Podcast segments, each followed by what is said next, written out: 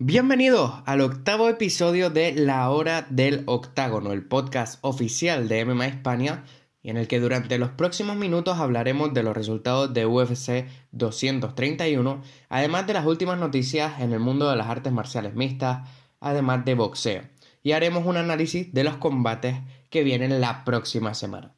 Aquí empieza La Hora del Octágono. Sin duda, como predecíamos a través de mmahispania.com, UFC 231 ha sido una de las mejores carteleras del año. En el combate estelar de la noche, Max Holloway logró vencer a Brian Ortega por KO técnico después del cuarto asalto. El médico de la UFC, de la comisión, decidió parar el combate después del daño acumulado a través de esos cuatro asaltos por parte de Brian Ortega y fue sinceramente una sabia decisión. Ortega en ese último cuarto asalto mm, prácticamente no pudo responder ante la cantidad, ante el volumen de ataques que lanzaba Max Holloway y finalmente Holloway logra defender su título este año y es la segunda vez que lo logra hacer en su carrera. Holloway se ha convertido en uno de los mejores luchadores de la UFC. Ha empatado tanto a George St. Pierre como a John Jones con el mayor número de victorias consecutivas en 13 y prácticamente solo le queda Anderson Silva. Veremos cuál es su futuro después de la cartelera Dana White insistió en varias ocasiones y hablando con varios medios insistió en que quiere ver a Max Holloway en el peso ligero. Después del combate Tony Ferguson incluso se ofreció para pelear contra Max Holloway si, si la Comisión Atlética de Nevada impone una sanción bastante alta a, a Khabib Nurmagomedov mañana, que tienen el juicio por el altercado posterior a UFC 229, pero el futuro de Max Holloway puede estar en ambas divisiones. Holloway quiere defender el título del peso pluma, y aún así está abierto a grandes combates en otras divisiones. Holloway empezó eh, rápido, a, pesar de que se le conoce como uno de los luchadores que va poco a poco progresando a lo largo del combate. En esta ocasión empezó rápido, desde el primero, sobre todo viendo eh, lo que había logrado Brian Ortega en su último combate, que es noquear a Frankie Edgar y convertirse en el primer hombre en noquear a Frankie Edgar en el primer asalto. Holloway empezó rápido con un 1-2 perfecto, con ese directo de derecha eh, por el centro de la guardia de Ortega y eh, conectando desde múltiples ángulos. Ese 1-2 fue acumulando daño a lo largo de los asaltos y fue imparable ya en el cuarto. Por su parte, en el, en el co-evento estelar de la noche, Valentina Shevchenko logró imponerse a Joanna Jędrzejczyk por decisión unánime. Como habíamos establecido en nuestra previa del evento, fue uno de los combates más interesantes, más técnicos de la noche, pero es verdad que Valentina se alzó de forma fácil, por así decirlo, ante Jędrzejczyk, con unos contragolpes muy rápidos, con mucho poder y sobre todo estableciendo su peso y su corpulencia ante Jędrzejczyk, que subía de, de 115 libras, logró alzarse con la victoria. Llegó a tumbar a Jędrzejczyk eh, hasta en 5 ocasiones, llevándose así la decisión unánime. Parecía que la UFC había fabricado esta categoría de peso, el peso mosca, prácticamente para ella y así ha sido porque ha logrado establecerse como la campeona. No hay una contendiente claro, sobre todo después de que Nico Montaño no pudiera defender el título cuando ella fue campeona y necesita tiempo, según ha asegurado a varios medios, pero veremos quién podría vencer o quién será la siguiente oponente para Shevchenko. Por su parte, Jen Jacek aclaró que necesitaba tiempo, que verá en, en qué división quiere quedarse, pero ha asegurado que volverá a bajar al menos en una ocasión a las 115 libras. Por su parte, Gunnar Nelson logró vencer a Alex Oliveira por sumisión en el segundo asalto, tras lograr la montada, conectar varios codazos que abrieron la cara de Oliveira y finalmente logrando el mataleón. También Hakim Dawodu logró vencer a Kyle Bogniak por decisión dividida y Thiago Santos logró noquear a Jimmy Manua en uno de los combates más impactantes de la noche en el segundo asalto. ¿Y qué noticias han sido las más importantes durante esta semana?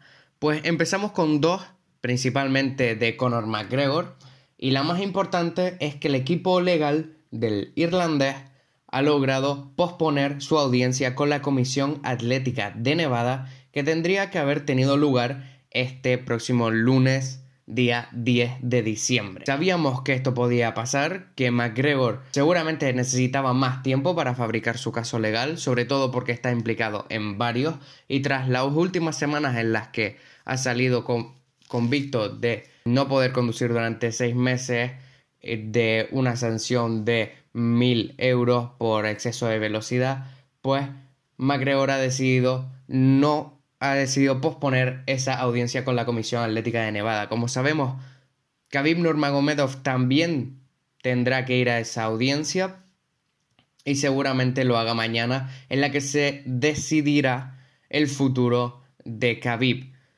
Sobre todo la sanción, tanto económica como temporal, aunque recordemos que esta es retroactiva al día en el que fueron suspendidos, es decir, desde que terminó UFC 229. Dana White ha especulado que lo máximo que le pueden dar sería un año a Khabib Nurmagomedov y ya veremos para cuándo se aplaza la audiencia de Conor McGregor. Que este también ha estado metido en otra serie de cuestiones legales y la última es que han emitido una, una moción para desestimar la demanda impuesta por Michael Chiesa. Como sabemos, Michael Chiesa denunció a Conor McGregor por el ataque, por el ataque en la guagua en Brooklyn el pasado abril, en el que lanzó un carrito transportador a la ventana de la guagua en la que se encontraba Khabib Nurmagomedov y su equipo. El abogado de Conor McGregor, James M.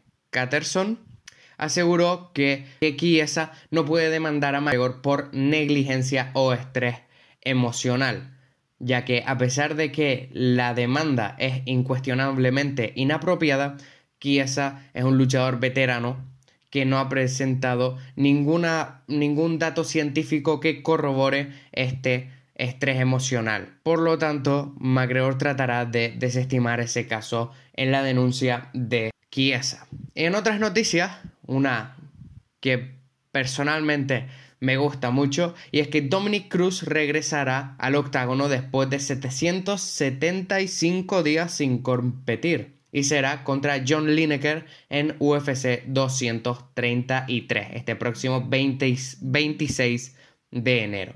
Cruz no ha competido desde que perdió el título contra Cody Garbrandt el pasado 30 de diciembre de 2020 16. Cruz tendría que haber regresado al octágono este año, pero no pudo pelear contra Jimmy Rivera por una fractura en su brazo.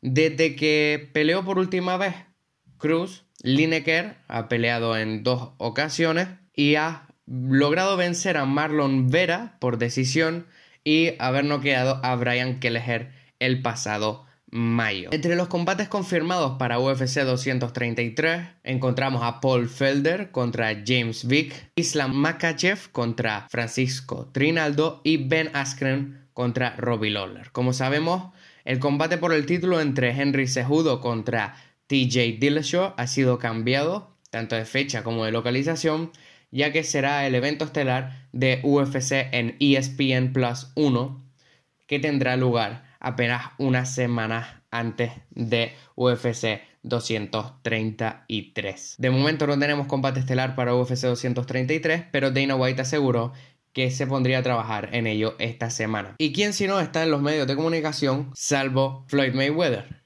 que ha especificado cuáles serán las reglas en las que se enfrente contra Tenshin Nasukawa el 31 de diciembre en el evento de Rising.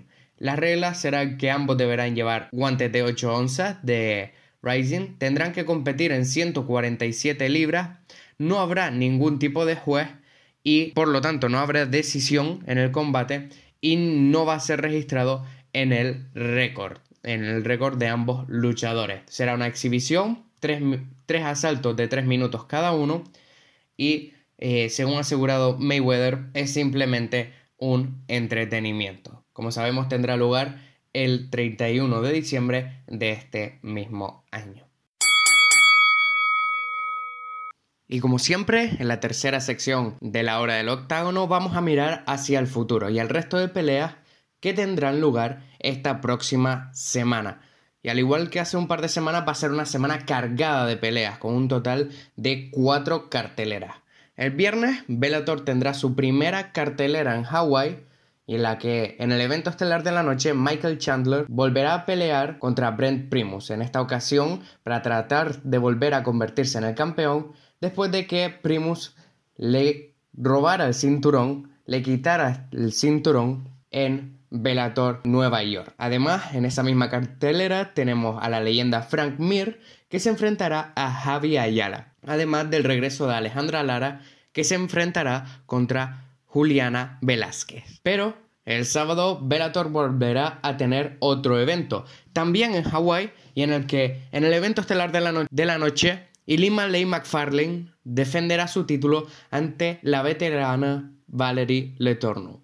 En el coevento estelar de la noche, Lyoto Machita tendrá su primer combate en Bellator después de haber noqueado a Victor Belfort y haber finalizado su contrato con la UFC. En su primer combate en Bellator se enfrentará a Rafael Carballo. Además tendremos otro combate del torneo del peso welter en el que Niman Gracie se enfrentará a Ed Ruth un combate en el que se enfrentan dos luchadores muy jóvenes y que son dos luchadores que podrían ser el futuro de Bellator y uno de los combates más interesantes sin duda alguna del, del torneo del peso welter. Además, Kim Mo será otro de los luchadores de la cartelera principal y se enfrentará a Liam McGeary.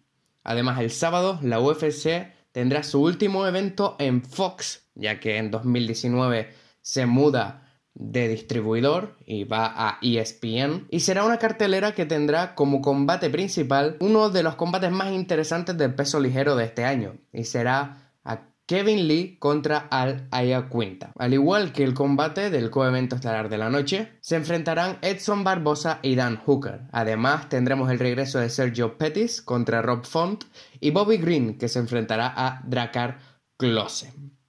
Será la UFC que pone fin a una racha prácticamente interminable de eh, creo que han sido como unas 11 o 12 carteleras a lo largo de 9 semanas de forma consecutiva y dan un parón para posteriormente finalizar el año de una forma espectacular con UFC 232.